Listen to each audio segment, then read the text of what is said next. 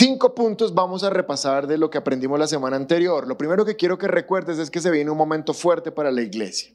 Un momento de movimiento, un momento de zarandeo. Ya empezó, ya mucha gente se enfrió, ya mucha gente se fue. Eso es demasiado triste, pero eso no tiene por qué seguir pasando. Ustedes no se van a enfriar, ustedes no tienen por qué estar fuera de la iglesia. Por eso Dios mandó predicar esta palabra. Porque viene un tiempo de movimiento. La palabra lo llama un zarandeo. Ahora, cuando Jesús está hablando con Pedro, le está hablando específicamente de zarandear la fe de Pedro. Pero esto se va a repetir con nosotros. También vamos a tener que ser zarandeados en nuestra fe para ver en qué es que creemos. Porque aquí sentados, pues todos nos vemos lindos y parece que todos creemos en lo mismo, pero resulta que debe haber mucha gente sentada en las iglesias, no en esta, en esta sí todos creen en Jesús, pero que están ahí sentados, pero realmente no saben ni en qué creen. Y entonces debe pasarse una zaranda, alguien conoce una zaranda, una zaranda es como un colador grande, como una cosa así, donde en la historia de la palabra se pasa el trigo, pero eh, no sé, la que yo conozco, la que he manejado cuando he trabajado en construcción, es Mentiras, no he trabajado en construcción, pero las he visto. Una que mandan la arena y pasa la arena que está muy finita, pero la que está como con grumos no pasa. ¿Han visto eso? Ese mismo filtro se va a poner porque mucha gente que dice que es cristiana realmente no es cristiana. Y entonces se tiene que filtrar quiénes son y quiénes no son. Porque Jesús viene a recoger es a sus hijos. Pero antes de que Jesús venga, por eso el filtro hay que ponerlo y por eso hay que predicar esta palabra, para que nosotros estemos firmes en lo que creemos y este momento no nos tome desapercibidos y por sorpresa. ¿Estamos de acuerdo? Ahora, quiero que esta mañana, mientras yo repasaba lo que iba a predicar, el Espíritu Santo me dijo algo que es súper importante. Escuchen lo que me recordó. Él me dijo, acuérdate y recuérdales que en el cielo antes Dios creó, antes de ser creados nosotros, Él creó otros seres, que eran seres angelicales. Y en esta creación que Él había hecho, todos adoraban a Dios y todos amaban a Dios. Pero resulta que uno se rebeló, ¿se acuerdan? Y este que se rebeló convenció a una tercera parte para que también se rebelaran y terminaron fuera del cielo, terminaron expulsados y hoy es lo que conocemos como demonios, espíritus malignos y todas esas cosas. Antes fueron ángeles. Y el Espíritu de Dios me dijo, mírame un segundo, si Satanás logró convencer ángeles, ¿cuánto más no va a convencer seres humanos? Porque resulta que el cabecilla de esa rebelión es el mismo cabecilla de esta nueva rebelión que va a ocurrir. O sea que él ya sabe cómo se hace. Y el argumento, el eslogan, lo que Él va a ofrecer es exactamente lo mismo que les ofreció a ellos. ¿Qué les ofreció? Él les dijo, vámonos porque fuera de Dios es mucho mejor. O sea, fuera del cielo es mejor, este Dios es muy aburrido, es muy psicorrígido, es muy cuadriculado. Vámonos a pasarla bueno. Y adivinen qué, convenció un tercio, de los ángeles. Cuanto más no, nosotros no estamos en riesgo de ser convencidos. Peor aún, lo que Dios me dijo esta mañana es que esto está así fresquito como el pan caliente. Él me dijo, y dile a la iglesia que los ángeles estaban en una mejor posición de lo que ustedes y yo estamos. Porque resulta que los ángeles, número uno, no estaban limitados a sus emociones. O sea, no había un ángel enamorado de una ángela triste porque Dios le dijo, con ella no te metes. No, los ángeles no tienen sexo ni se enamoran entre ellos. O sea, no son hombre, no son mujer. No tenían el conflicto de las emociones, cosa que nosotros hoy sí tenemos. Pero resulta, lo otro que Dios me dijo es, los ángeles no tenían el problema de la plata. Ellos no estaban pensando, ay, si no trabajo el domingo, si trabajo el domingo me pagan el doble, eso mejor no voy a la iglesia y me voy a trabajar. No, ellos no salieron con la motivación de tener más, de ganar más, porque resulta que los ángeles vivían en el cielo donde está Dios y donde está Dios no falta nada, de hecho sobra todo. En el cielo están todas las riquezas, porque dice la palabra que eh, el piso es oro. Entonces los ángeles no se fueron de ahí porque fuera del cielo había más plata.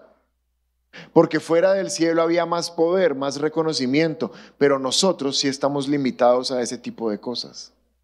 Así que con respecto a la rebelión del cielo, nosotros estamos en desventaja. Estamos en desventaja de la carne, estamos en desventaja de las emociones, estamos en desventaja del afán del dinero, del afán del poder, del afán del reconocimiento. Estamos muy en desventaja. Y si ellos que tenían ventaja fueron engañados, tú y yo estamos en riesgo de ser engañados. ¿Vamos bien?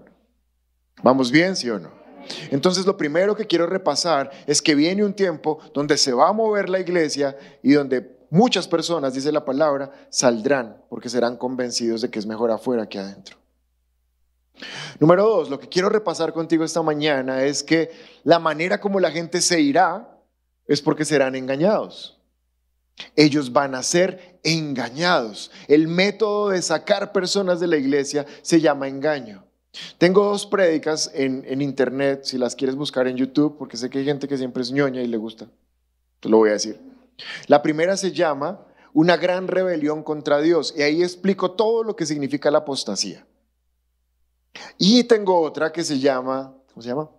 Siete pensamientos engañosos del corazón. Ahí te muestro cómo el corazón nos puede engañar. Una gran rebelión contra Dios, siete pensamientos engañosos del corazón. Porque la manera como la gente se va a ir de la iglesia es engañada. Lo tercero que te enseñé la semana anterior es que entre menos conocimiento, más inmadurez, y entre más inmadurez, más riesgo de ser engañados. Y te puse el ejemplo de mi hijo. Cuando era más pequeño, lo engañaba más fácil. Ahora me cuesta trabajo. Ahora ni se deja. Y entonces aprendimos que creyentes inmaduros, creyentes con poco conocimiento, son fácilmente engañados. Cuarta cosa, te enseñé, porque puse aquí personas, si lo recuerdas, tú tú. ¿Tuviste un espíritu engañador? ¿O un demonio? o sea, tienes cara de espíritu engañador, pero no me acuerdo. Espíritu engañador. Ah, tan lindo. Entonces puse acá un espíritu engañador, puse acá una doctrina de demonio, puse acá personas que intentan engañarnos, puse acá falsos maestros y puse un pobre cristiano acá en la mitad. Para mostrarles todas las posibles fuentes de engaño que existen. ¿Se acuerdan de eso? Listo. Pero les dije que de todas las posibilidades de ser engañado, la más peligrosa es el corazón del ser humano. Esa es la cuarta cosa. Hay muchas fuentes de engaño, pero la más peligrosa es el corazón. Y la quinta, y con esto termino el repaso, es que nadie puede engañarte si tú no te engañas primero a ti mismo. Nadie podrá traer algo de mentira si tú en tu corazón no preparaste el sitio para que esa mentira fuera puesta. Entonces, ese es el peligro. Jeremías 17:9, voy a empezar ahora sí a predicar. Jeremías 17:9 dice la palabra, el corazón es engañoso y perverso más que todas las cosas. ¿Quién puede decir que lo conoce? ¿Quién aquí puede decir que se conoce a sí mismo?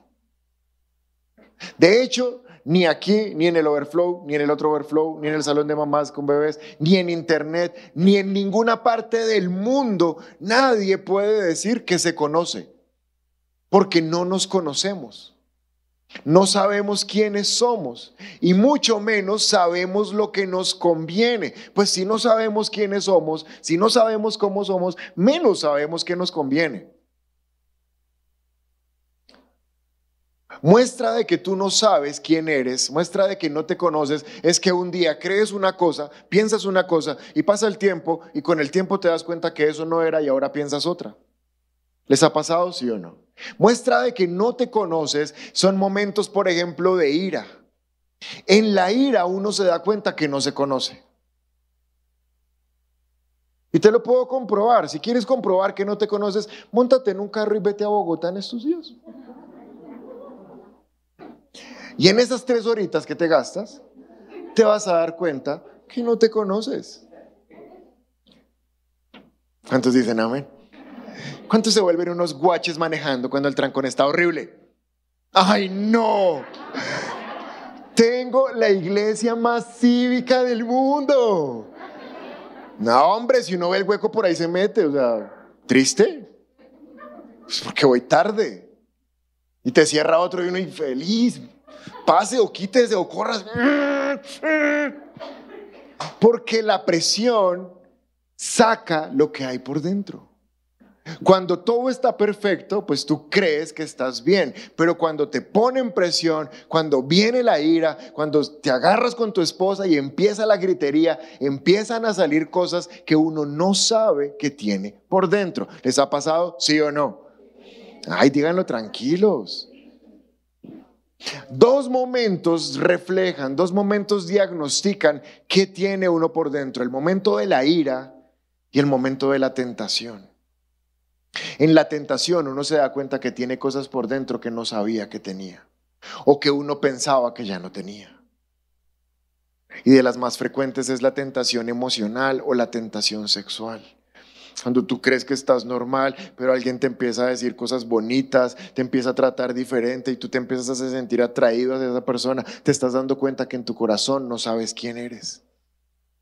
Porque hay algo ahí que no conocías o cuando se da la oportunidad de algo sexual, de algo lujurioso, y tú terminas viendo eso, terminas imaginando cosas y te das cuenta que no sabes quién eres. Porque en la tentación salen cosas que no sabemos que tenemos. Cuando hay tentación de dinero, cuando hay tentación de ganar un poquito más, de pronto haciendo un chuequito pequeñito, pero hay tentación. Puede que no lo hagas, pero estás tentado y ahí sabes que hay allá adentro. Cuando está la tentación del poder, cuando está la tentación del reconocimiento, salen cosas del corazón que uno no sabe que tiene. ¿Alguien de acuerdo esta mañana, sí o no? Esta semana nos pasó. Estábamos en Bogotá, estábamos en, nuestra iglesia madre, donde, de donde sale CEPCO, donde sale REMA, que son los centros de entrenamiento. Yo soy maestro en ese lugar, dictamos clases y se van por internet y las veo un poco de gente que uno ni se imagina que lo están viendo. Pero ahora esta gente que no sabemos que nos está viendo viene a Bogotá a graduarse. Y entonces se está graduando un, par de mujeres que vienen de Guatemala. Y cuando yo voy saliendo de la ceremonia de la graduación, me ven y me dicen, Pastor Oscar. Y yo, ¿quién osa saludarme? Y entonces ella me dice, somos de Guatemala, somos sus alumnas, su clase de no sé cuál fue tremenda. Y yo, ¿en serio? Sí, se puede tomar una foto. Y yo, claro. Y entonces, bueno, chao, las de Guatemala, Dios les bendiga, no sé qué. Y me encuentro otros, pastor, foto. Y yo, soy popular. O sea, la, la gente me conoce. Y empieza la bobada del corazón, ¿me entiendes? Empiezas a creerte que eres más que lo que realmente llegaste a ese sitio siendo. Solo porque alguien te dice que se quiere tomar una foto contigo, pero el corazón te engaña y te sientes importante. Y ahora se siente uno un estrato más después de que se tomó foto con gente de Guatemala. Porque la tentación revela cómo está el corazón. Y necesitamos esos momentos para saber cómo está el corazón. Dice el versículo, ¿quién puede decir que lo conoce? ¿Quién puede decir que lo conoce? Nadie. Nadie conoce el corazón. ¿Estamos de acuerdo en que no conocemos el corazón? En serio, levanta tu mano y dime, yo estoy de acuerdo. Bueno, como cuatro, no sé. Cuatro no están de acuerdo. Si no puedes conocer tu corazón, ¿por qué confías en tu corazón? ¿Por qué decimos frases como, sigue tu corazón? Si ese man no sabe para dónde va. Sigue tus instintos, sigue tus deseos. Eso es lo más incorrecto que puede haber porque el corazón no tiene ni idea de nada. Jesús dijo en Mateo 15, 14 una frase que muchos usamos y no sabíamos que era Jesús el que la había dicho. Y si un ciego guía a otro ciego, ambos caerán en el hoyo. Tú no puedes dejar que el ciego de tu corazón te guíe porque ese no sabe para dónde va. Y cuando tú dejas que el ciego de tu corazón te guíe, tu final ya está establecido. ¿Cuál es tu final? ¿Cuál es tu final? El hoyo. Vas para el hueco. Cuando dejas que tus decisiones, cuando dejas que tus planes, cuando dejas que tus inversiones sean dictaminadas por alguien que no tiene ni idea de nada y que es demasiado peligroso. Ahora, el único que puede llegar y meterse hasta lo más profundo de nuestro corazón es Dios. Salmos 139, verso 23. Dice la palabra, Señor, examina y reconoce mi corazón y pon a prueba cada uno de mis pensamientos.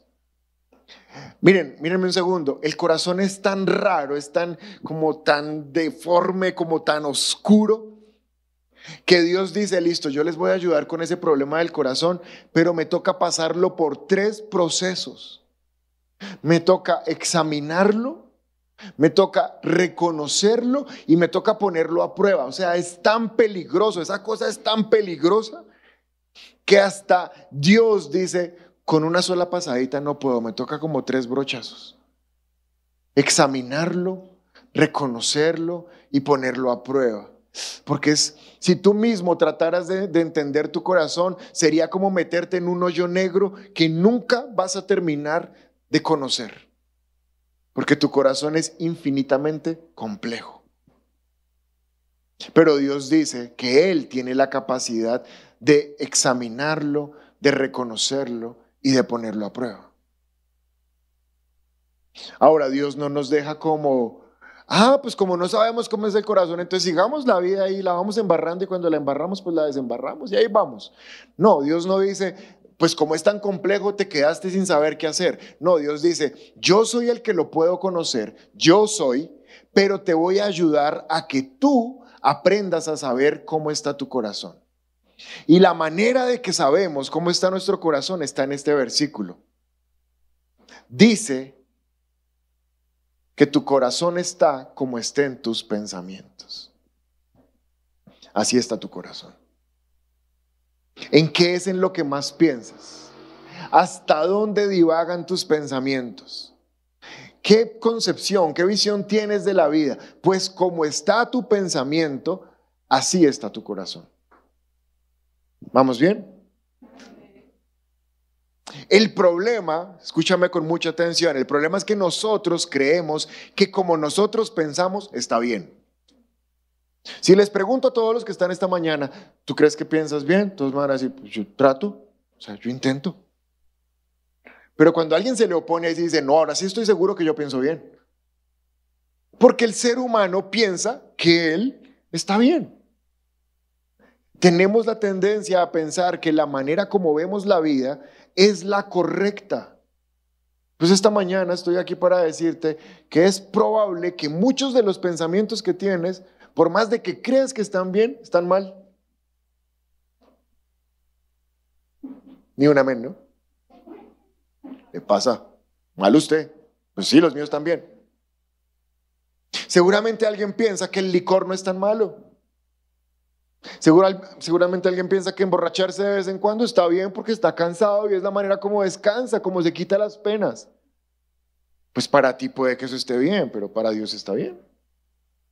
Seguramente alguien piensa que congregarse es opcional, que venir a la iglesia, pues cuando pueda. Y si no puede, pues obvio que no. Pues eso es lo que él piensa. Pero todo lo que yo pienso, por el hecho de que yo lo piense, no significa que es correcto. Vamos a hacer un ejercicio práctico. ¿Alguien sabe cuánto mide mi computador de aquí a aquí? No saben. Es que como lo he hecho en las otras dos reuniones, me dijeron que los que vieron por internet ya venían con la respuesta. Entonces la voy a cambiar. Voy a buscar tres voluntarios, pero no son tan voluntarios porque yo voy a decir quiénes son. Y vamos a ver cómo está su visión. Entonces, Iván va a ser uno. ¿Tú vas a ser otro? No, no, quédense en las sillas, tranquilo. Y Samuel va a ser otro. Gente que tiene una pinta de milimétricos, o sea, tiene una visión. Y ustedes me van a decir cuál es el diámetro de esta mesa. O sea, ¿cuánto mide esta mesa? De aquí a aquí. Desde allá. Yo no la he medido, entonces yo tampoco sé, porque cambié por causa de la piratería. Es que la piratería es terrible. ¿Listo? ¿Ya tienes un número? 40. 35. 30 y. ¿Me la puedes ayudar a medir? Yo te levanto mi computadora y tú la mías. Listo. Espera. 40 y 37. 37 cerrado, 37 5, algo así. 37.3. Híjole, no puedo creer. Ay, pero porque le dijo No sé. impresionante. 35, qué bendición. Sales de aquí corriendo, te haces el baloto de una. O sea, hoy es tu día. Si te lo ganas, recuerda que yo te dije. Y el diezmo va para la iglesia. ¿Listo? 35, súper bien. ¿Tú dijiste? Casi. 35 bien y tú dijiste? Mal. Tú deberías saber porque tú trabajas con eso. ¿Qué acabamos de hacer? Acabamos de poner el pienso de cada uno de ellos y lo objetivizamos. Yo puedo pensar una cosa, pero el hecho de que yo la piense no significa que es correcta. Para que sea correcta, yo tengo que ponerla delante de una medida comprobada, estandarizada e infalible, que no cambia. Estos centímetros son los mismos en todo el mundo. Así en otro lado del mundo midan en pies o en pulgadas, los centímetros son los mismos. Es decir, que la subjetividad del pensamiento de cada persona tiene que filtrarse siempre ante una medida objetiva para saber si lo que uno piensa es correcto o no es correcto. ¿Es claro? O sea que todo lo que tú pienses, ahora hay que filtrarlo a la manera o a la luz de la única medida objetiva, correcta, infalible y probada que no falla, que es la palabra de Dios. Entonces realmente no importa tanto lo que yo piense, importa mucho es lo que Dios piense. Porque si yo sigo llevando mi vida a cabo como yo piense, probablemente es por eso que no cambia. Y probablemente es por eso que no avanza. Y que sigue de falla en falla en falla. Tus pensamientos subjetivos ahora tenemos que llevarlos a la palabra de Dios. ¿Está claro?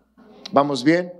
Y les decía la semana anterior que en la palabra hay siete, exactamente siete versículos que tienen esta expresión, no se engañen a ustedes mismos.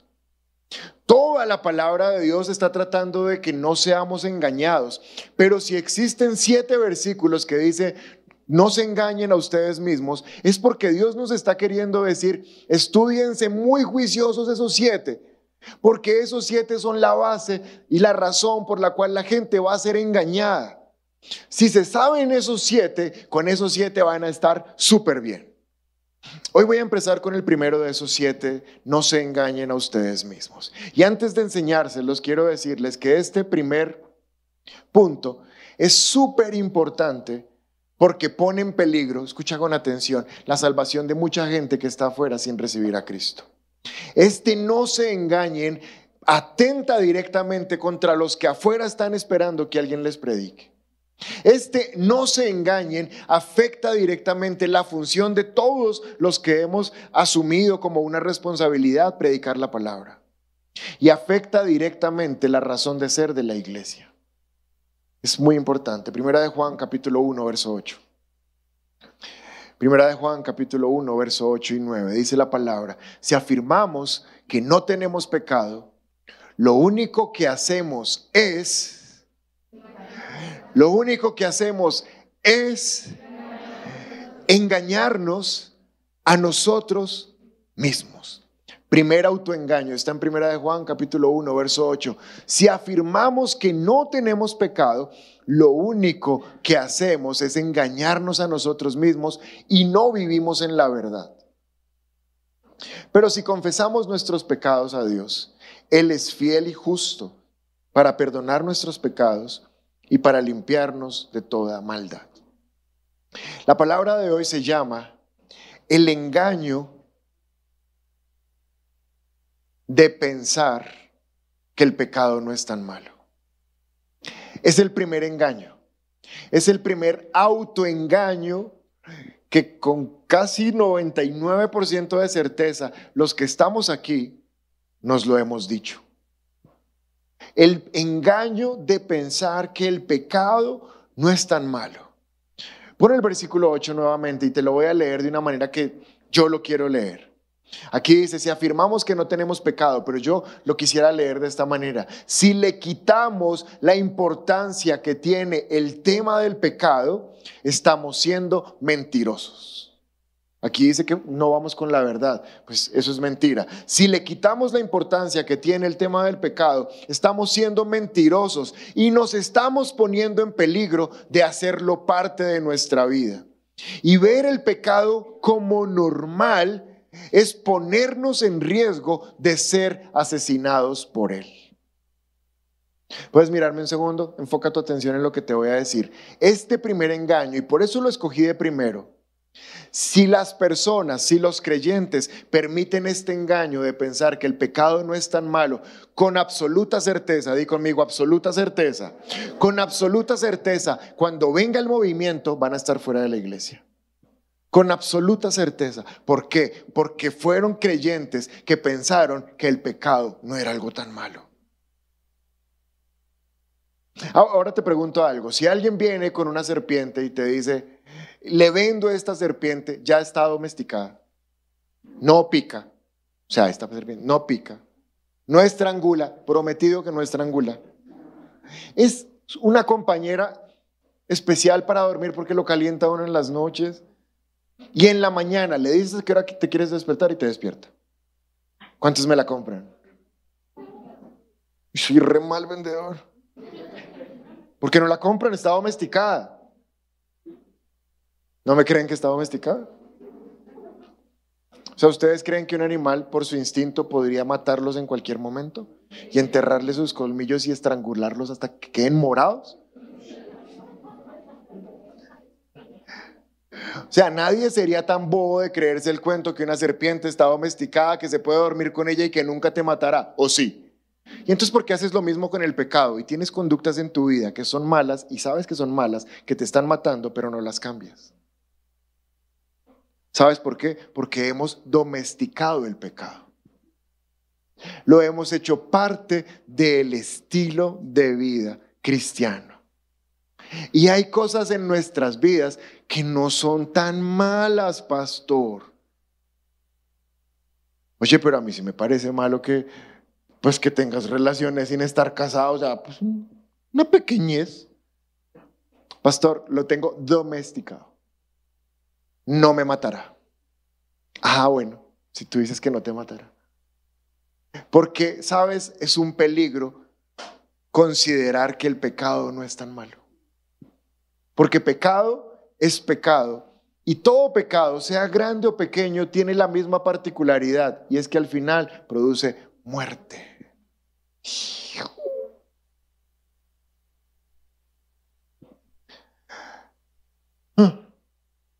Definamos pecado como lo define la Biblia. Porque cuando yo digo pecado es una palabra muy pesada como santidad. Sean santos. Uh. no pequen. Uh. Porque esa palabra pecado es dura. Pero la Biblia tiene muchos sinónimos para que podamos comprender qué significa pecado. Te voy a dar sinónimos en la Biblia para la palabra pecado. Pecado significa perder el camino, torcerse, desviarse. Pecado significa ir en contra de una regla o saltarse la norma. Significa rebelarse o ir en contra de alguien superior. Significa romper un pacto, traicionar, ofender, hacer lo malo. Significa dar un paso en falso o resbalarse. Fallar cuando tienes que dar en el blanco. Pecado significa ofender el carácter santo de Dios. Todo eso significa pecado. Ahora, ¿puedes poner, poner otra vez el título, por favor? El engaño de pensar que el pecado no es tan malo. Les dije que este primer engaño es muy peligroso porque atenta, número uno, contra la salvación de gente que está afuera. ¿Cierto? Pues es que si para nosotros el pecado no es tan malo, pues ¿para qué vamos a perder tiempo trayendo gente a la iglesia si es que no es tan tan mal? Pues no es tan malo. ¿Sí o no? Mira, si el pecado que ya tengo perfectamente domesticado, que es ver mujeres desnudas en internet, o sea, lo tengo domesticado, yo decido cuándo lo hago y cuándo paro, mi pecado está domesticado. Y no es tan malo. Si no es tan malo, ¿para qué vienes a la iglesia cada ocho días si aquí se te va a decir que sí es malo? Entonces, si yo disminuyo la gravedad del pecado, venir a la iglesia no es necesario. Porque ¿para qué si yo no estoy tan mal? ¿Están entendiendo? Mira, si el pecado no es tan malo, Satanás no es tan malo. El diablo no es tan malo, o sea, o sea, sí es un enemigo, pero no es tan malo. Si el pecado no es tan malo, el infierno no es tan malo. Porque el pecado no es tan malo. Si el pecado no es tan malo, Dios no es tan bueno. Porque da lo mismo estar con Dios o estar con el diablo. Cuando para mí estar con Dios y estar con el diablo es opcional y estoy tres días aquí con Dios y me doy dos con el diablo, pues para ti da igual todo porque no es tan malo. Si el pecado no es tan malo, el cielo no es tan bueno. Porque solo los que han renunciado a su pecado van al cielo. Pero si no es tan malo, pues el cielo no es tan bueno. De hecho, si el pecado no es tan malo, el cielo ni existe. Porque ¿para qué habría un cielo si el pecado no es tan malo? Ahora me estás comprendiendo la gravedad de pensar que el pecado no es tan malo. Pero es una mentirita, es pequeñito, pequeñito. Bueno, podrás ser lo pequeñita que quieras, pero sigue siendo una mentirita. Y cuando sea descubierta tendrás tus consecuencias. Porque por más pequeñito que parezca, por más domado que creas que tengas a tu serpiente llamada pecado, cualquier momento, cuando menos te lo esperes, te saltará el cuello y te va a matar, porque se llama pecado. Y en su naturaleza está matar. Viniste esta mañana para llevarte una idea en la cabeza, iglesia. El pecado sigue siendo malo. ¿Por qué creemos que el pecado no es tan malo? Génesis capítulo 3, verso 4. Desde aquí viene el engaño de pensar que el pecado no es tan malo. Dice el verso 4, pero la serpiente, ¿quién es la serpiente? Satanás. Pero la serpiente le dijo a la mujer, no es cierto, no van a morir. ¿Por qué le está diciendo esto? Porque previamente, un capítulo anterior, Dios le dice a la mujer y al hombre, miren, pueden comer de absolutamente todos los árboles que se les antoje. Traguen hasta vomitar si quieren. Pero del único que no pueden comer es este. Pero no sé por qué cuando a uno le dicen que de ese no coma, ese es el que uno quiere comer. O sea, todo lo que a uno le dicen no coma eso, uno dice, "Ay, yo quiero comer. Pasa desde el Génesis. Y Dios les dice, el día que coman de ese árbol, ciertamente, es decir, con absoluta certeza, se mueren. Físicamente, no, espiritualmente, pierden la conexión conmigo, se desconectan de mí el día que transgredan la instrucción que les estoy dando. La mujer tiene eso en la cabeza y aparece la serpiente. Y la serpiente le pregunta, ¿por qué estás toda chantada? Y ella le dice, porque de ese árbol quiero comer y no puedo. ¿Y por qué no puedes comer? Porque el día que coma o lo toque, ciertamente me moriré. Y Dios le dice, y, Jesús, la serpiente le dice, no es cierto. Y en, este, en esta respuesta tan corta, miren cuántas palabras tiene esa respuesta, tres, siete palabras. En siete palabras está la razón de por qué vivimos engañados con el pecado y creemos que el pecado no es tan malo.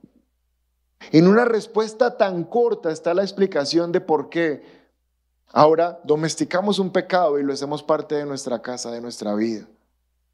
Y aquí pasaron tres cosas. Quiero que las veas atentamente y terminamos la palabra por hoy. Satanás lo primero que le dice a la mujer es, no es cierto. No es cierto que comer de eso sea tan malo. No es cierto. Lo primero que está haciendo la serpiente, lo que primero que está haciendo Satanás es nos está tratando de convencer que el pecado no es tan importante.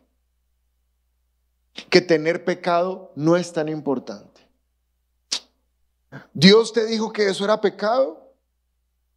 Pues yo estoy aquí para quitar esa carga pesada que Dios te dijo. No es cierto.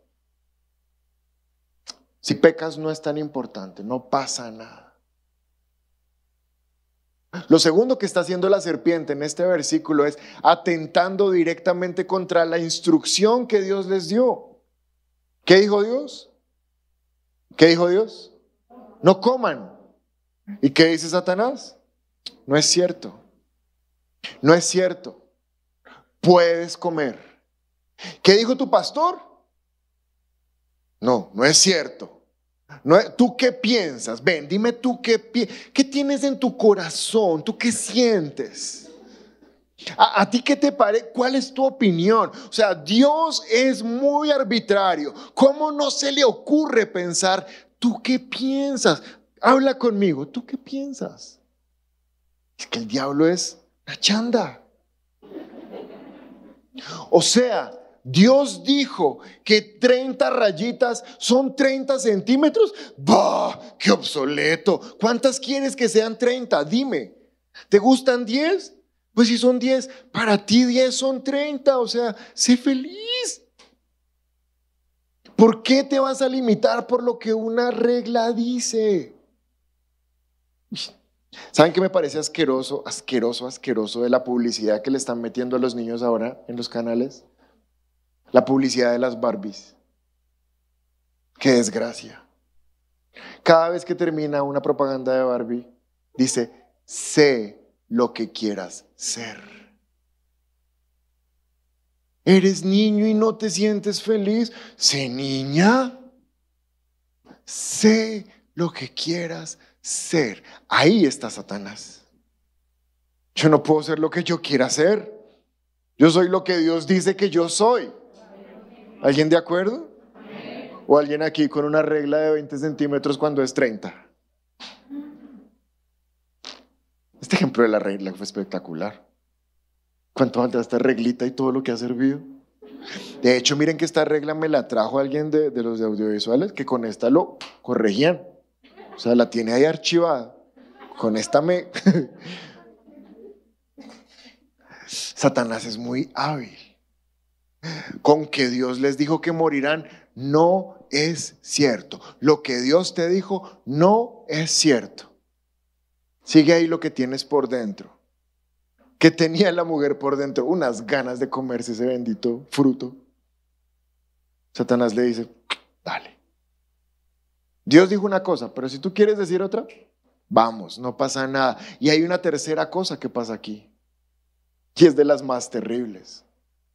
Y le dice a la mujer, no te vas a morir. ¡Qué exageración! O sea, te iba a crear Dios para matarte. No, no te vas a morir. Tú dale tranquila que no te vas a morir. No se distraigan, mírenme acá. Lo tercero, lo primero que está haciendo el diablo es negando la importancia o el peso que tiene el pecado. Lo segundo que está haciendo el diablo es poniendo en duda la instrucción que Dios da a través de su palabra. Y lo tercero que está haciendo en esta frase está quitando el peso de la consecuencia que nuestros actos tienen. No te vas a morir. No te va a pasar nada. Pues yo estoy aquí para decirte que todo pecado tiene consecuencia. Y se los voy a demostrar. ¿Están listos para que se los demuestre? ¿Están listos? Miren el peso de la evidencia. Yo soy médico y nosotros vivimos de peso de evidencia científica. Para nosotros todo tiene que ser demostrado. Y por ese mismo peso de la evidencia les voy a demostrar ahora mismo que el pecado tiene consecuencias. ¿Están listos? ¿Están listos? Levante su mano aquella persona que pecó y le tocó cargar con la consecuencia de su pecado. Tengo una evidencia del 95% en este lugar porque el 5% restante son ángeles. Dios en su inmenso amor dotó esta iglesia con algunos ángeles que no pecan. Y el resto de seres humanos básicos como nosotros, tenemos la sinceridad de decir que cuando la embarramos, tenemos una consecuencia.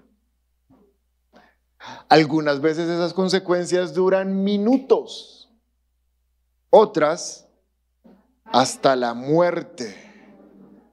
Hijo. ¿Sabes? Déjame terminar con esto. El pecado sigue siendo malo.